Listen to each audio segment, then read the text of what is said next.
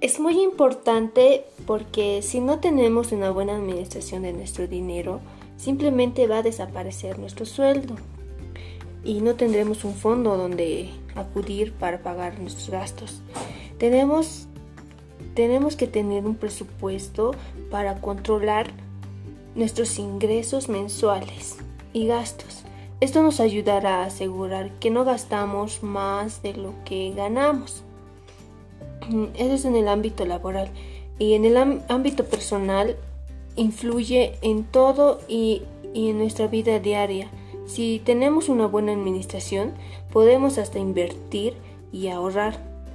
Y, y de acuerdo a, a, nuestro sueldo, también podemos pagar nuestros gastos básicos, eh, facturas, ropa, comida. En sí, si, si no tenemos un buen manejo de dinero, esto también va a afectar en lo personal. Y esa sería mi opinión.